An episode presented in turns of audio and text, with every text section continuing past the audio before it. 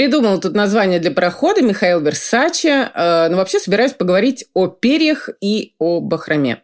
Присоединяйтесь.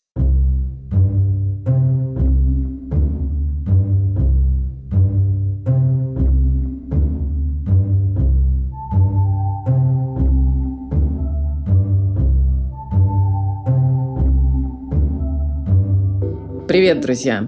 Катя Штерн и подкаст «Мышьяк и кружева», как обычно, по пятницам. Середина и уже последняя треть, на самом деле, марта на дворе. Странное такое время. То ли надежд, то ли упадка по причине авитаминоза.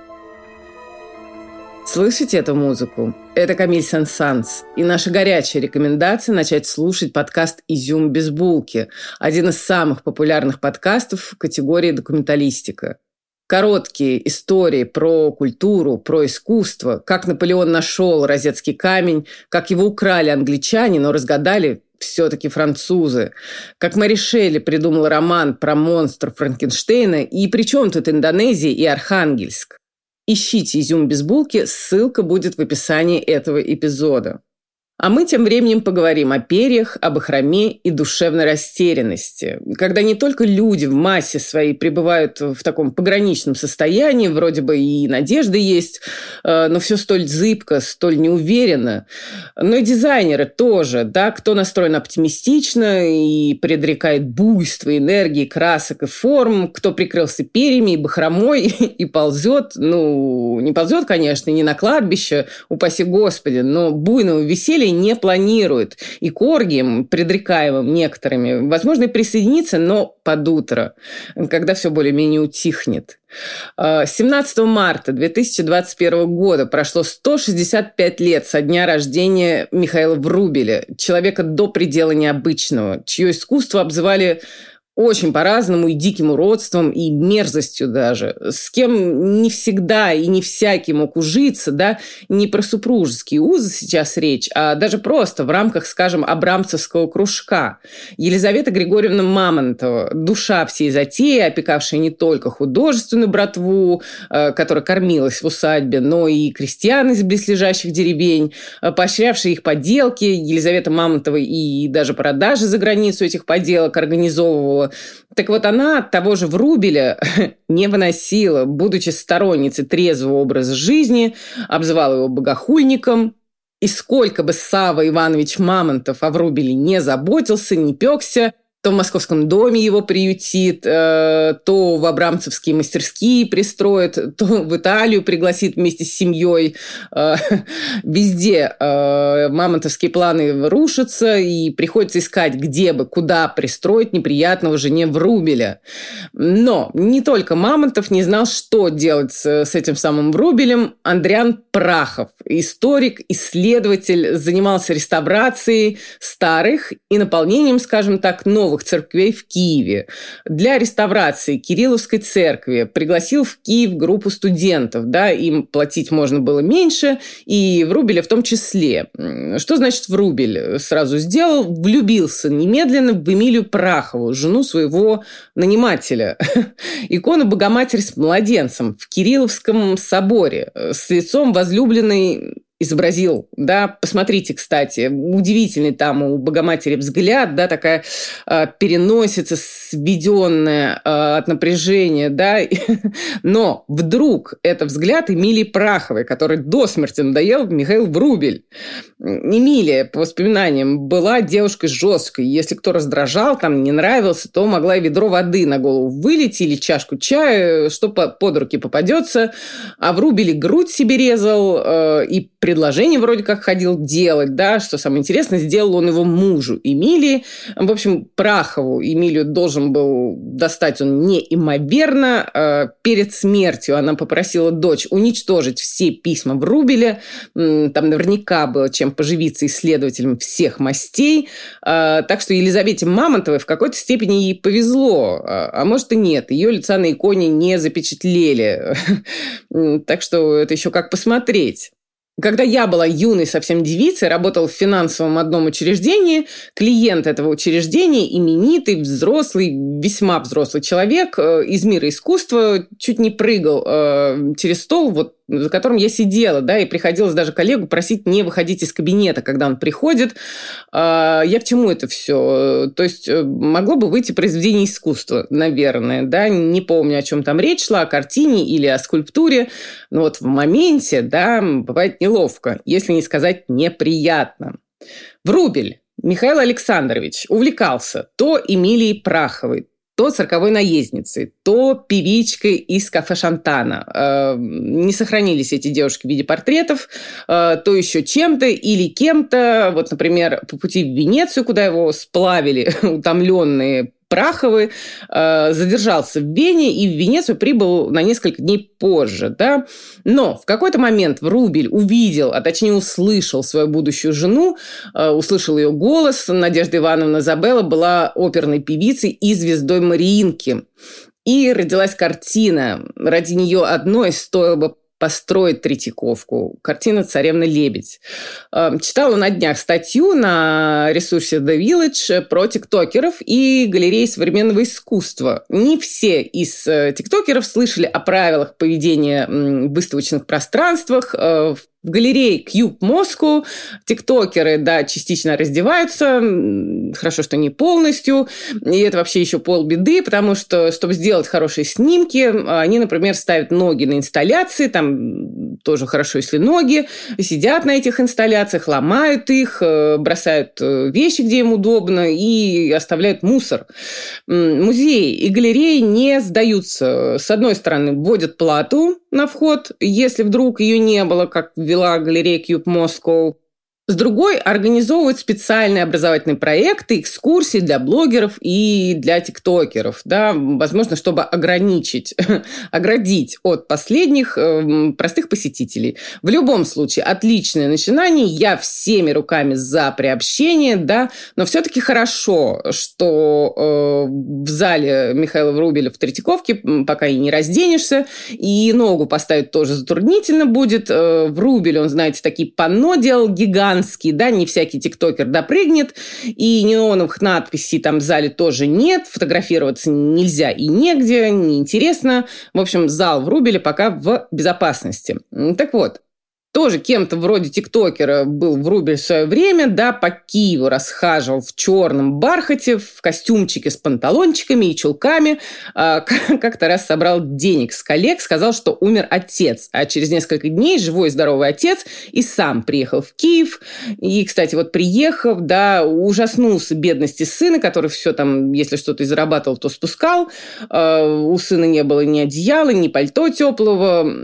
Демоны в Рубелевский первые, да, иллюстрации это были двухтомнику Лермонтова, э, нравились не всем, да, и грубые они, и уродливые. Однако у Врубеля, конечно, были и защитники. Сын художника Николая Ге, ставший художественным критиком, считал, что искусство Врубеля – это одно из лучших выражений э, той влюбленности в странное, что охватило людей в конце XIX века. Замечательное выражение «влюбленность в странное». Демона сидящего своего, да, витражного, расстроенного, неприкаянного. Врубель напишет тогда же вот попутно с иллюстрациями к Лермонтовскому собранию сочинений, да, и в Рубеле и демон будет воплощением просто всех подростковых переживаний и тягот. Последнего своего демона поверженного Врубель создает в начале 20 века где-то в 1901-1902 году, будет его переписывать, портить со слов друзей. Э, на самом деле Врубель уже был глубоко болен, но не знал об этом. У него только что родился сын, Надежда Ивановна не работала, содержание семьи было целиком на Врубеле. Он толком и не спит, пьет, э, тоже если зарабатывает, то спускает. Жена даже сбегает к родным, и Рубель кидается за ними, и, наконец-то, его первый раз отправляют в больницу. В газетах пишут, что, мол, душевно больные декаденты. Врубель, кстати, терпеть не мог этого слова «декаданс», да, который про умирание. Какое умирание, если он, Врубель, про будущее? Э, да, газеты пишут, его коллеги спохватываются, начинают хвалить и пересматривать свои отношения, да, организовывают выставку. Врубель тем временем буйствует в клинике, раздирает на себя одежду в клочья, в нитки. Э, к нему не пускают ни жену, ни сестру 1903 год, как-то ему становится полегче, выписывает его из клиники, семья собирается отдохнуть, и в поездке умирает их сын.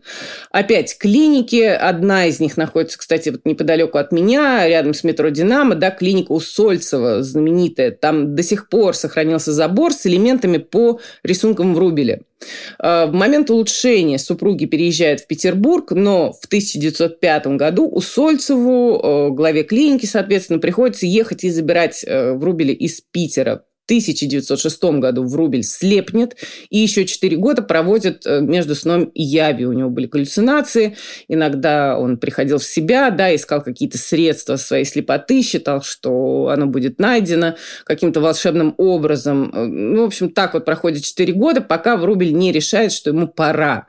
Встает перед открытой форточкой, чехотка, все, все закончилось. Э, его царевна Лебедь, Надежда Забелла, последует за ним через три года. Тоже, кстати, от чехотки она скончалась. Дмитриева Нина Александровна, искусствовед, исследователь Врубеля, считала, что это не совсем э, портрет Забеллы, царевны Лебедь, э, что образ скорее собирательный, и та же Эмилия Прахова там, и, наверное, другие какие-то женщины смотрят с полотна прозрачными глазами, обернувшись перед тем, как уплыть во тьму взмахнув ли огромными крылами, нет ли. А, любимая картина Блока. 1900 год, создание, все самое тяжелое, самое страшное еще впереди. В Рубеле женат это 4 года, он сделает ей предложение сразу, при знакомстве, да, по легенде. И кто-то из знакомых нашепчет, что, мол, эксцентричный, но порядочный и добрый. То есть 1900 год, э, главные события уже на подходе, и царевна-лебедь уже уплывает. 2021 год, и очень надеемся, что главные события уже все-таки позади. Но в коллекциях дизайнеров возникла бахрома и перья, иногда совсем в виде оперений диковинных птиц. И тот, и другой элемент – частые гости в полотнах Врубеля. Бахрома потолще, да, по весоме. Например, на картине «Гадалка». Красивая там женщина с тяжелым очень взглядом и с тузом пик в руке. И цвет розовый, но совсем-совсем не легкий. И шаль гадалки с бахромой, как предсказание, да, которое то ли сложится воедино, сбудется, то ли нет, но хочется, чтобы все-таки не сбылось, учитывая этот самый туз-пик. «Царевна Волхова», 1898 год. Эм, там бахрома, вот буквально все, да, и отделка платья, и волосы, и потоки то ли воды, то ли краски. Так и в коллекциях, э, показанных совсем на днях, обилие разнохарактерной бахромы, у кого-то она длиннющая, податливая, да, стелется по полу, как у девушек девушек, э, Изабель Махан, например, которые несут сумочки с бахромой, э, и бахрома это струится вдоль тел, да, льнет к этим телам. У Питера Ду коллекция «Зима» 21 года также бахрома, не противоречащая, такая бессловесная, стекающая перья, забегая вперед, у Питера Ду тоже есть, да, но перья такие поупрямее, чем бахрома, сформированы они в огромные броши и прям торчат, топорщатся с пальто. Uh, у Спортмакс бренда тоже зима 21 года, и длинная бахрома, и ее податливость использованы, ну, можно сказать, в крое, да, из бахромы э, выполнена, например, топ-туника. У Итро бахрома длинная, но не покоренная, поскольку сделана из черной кожи, да еще свисает с активных таких плеч, про плечи в прошлом, в прошлом выпуске мы э, говорили. Нанушка, бахрома из кожаных шнурочков, да, эко-кожа имеется в виду, поскольку бренд строился изначально на, использование, э, на использование заменителей. И шнурочки эти словно связывают между собой э, множество ромбов, да, как у орликина. Джейсон Ву, зима 21 года, тоже бахрома, коротенькая, черно-белая и с таким характером, да, вроде мягкая, пушистая, но с характером. И черт из два, э, она мягкая и пушистая. Мне кажется, это и для Елизаветы Мамонтовой бахрома. Э, руки не мыл, вон из-за стола. Самая замороченная бахрома у Габриэла Каланджело э, из сутажа сплетенная, да, такая вот напоминает вязание на самом деле, и пущенная по э, краям и линиям простых с виду только простых изделий. Немножко про бахрому и душевную сумятицу. Коллекция Фенди. Э, осень-зима 21 года. Первая коллекция Кима Джонса для бренда. А, показ в целом обсуждать сейчас не будем, но какой-то прям казус там произошел, э, потому что меховые пальто с меховой такой толстенькой, упитанной бахромой Фенди очень напоминали, просто так, как, как две капли воды, меховые пальто бренда Bottega Veneta Дэниела, Дэниела Ли, э, который показал их за год год до, в сезоне осень-зима 2020 года. Э, та коллекция, к слову, была хороша, и Бахрома там выступала, в общем, в одной из главных ролей, да, на трикотажных платьях, например, красотища. А, вопрос заимствования обсуждали совсем недавно на, по-моему, на страничке Инстаграма э, Women's War Daily, если ничего не путаю. Ну и пришли к выводу, на мой взгляд, хорошему выводу, логичному. Если один устоявшийся и состоятельный бренд э, тырит, ну, подсматривает, не знаю, заимствует у другого модного и состоятельного бренда, то это норм, да, пусть они сами разбираются, может, вообще мужики были на созвоне. Но вот если бренд с деньгами за спиной, да, вдохновляется чем-то у бренда начинающего, изобретательного и юного, да, то это однозначно плохо, однозначно воровство, да, поскольку солдат ребенка не обидит, по крайней мере, так должно быть. Вот Versace к вопросу о растерянности показали зимнюю коллекцию 20 2021 года с принтами, которые ужасно смахивают на не на Versace совсем, а на бренд Michael Kors. Но дело в том, что Michael Kors Holding, теперь уже Capri Holding, в 2018 году Versace поглотил, купил. И даже если решат они соединить воедино бренды Michael Kors и Versace, да, никто и слов не скажет. Будет Майкл Versace, Михаил Versace. Мне кажется, для прохода очень хорошее тоже название. Теперь перья. Неудивительно, что их было много, лишь птицам позволено летать, где вздумается, людям, увы, нет, особенно сейчас, а о крыльях мечтал еще и Кар. И нет, некоторые себе даже взлетные полосы организовали, бренд Балма, осень-зима 21 года, так там вообще самолет, да, самый большой от Air France подогнали и чуть ли не двигатель запустили. Но на долю остальных выпал монолог Катерины из пьесы «Гроза», от чего люди не летают, как птицы. Знаешь, мне иногда кажется, что я птица. Кому еще привиделось нечто подобное? Например, Эрдему Морали Аглу. Из перьев у него и юбки целиком, и принт тоже в виде перышек.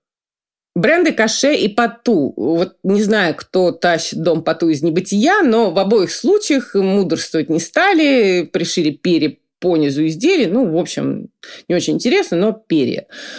Про Дриса Ван Нотена и его надстроенную э, линию плеч за счет перьевой отделки говорили тоже в прошлый раз. Если что, послушайте. Бренд Ports 1961. Э, гибрид бахромы и перьев э, создали такой вязаный, смастерили.